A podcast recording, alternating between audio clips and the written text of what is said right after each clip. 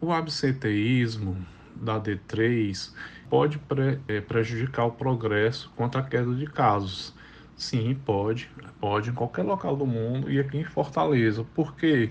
Porque essas vacinas é, desenvolvidas até o momento são vacinas que foram feitas são foram feitas com uma certa é, urgência e a gente ainda sa sabe pouco em termos de durabilidade da proteção, de eficácia, de persistência dessa infecção, de proteção contra novas infecções, contra novas variantes. A D3 seria um reforço que elevaria novamente os nossos anticorpos contra o vírus. Então, por enquanto, é necessário ainda esses reforços de uma forma mais regular.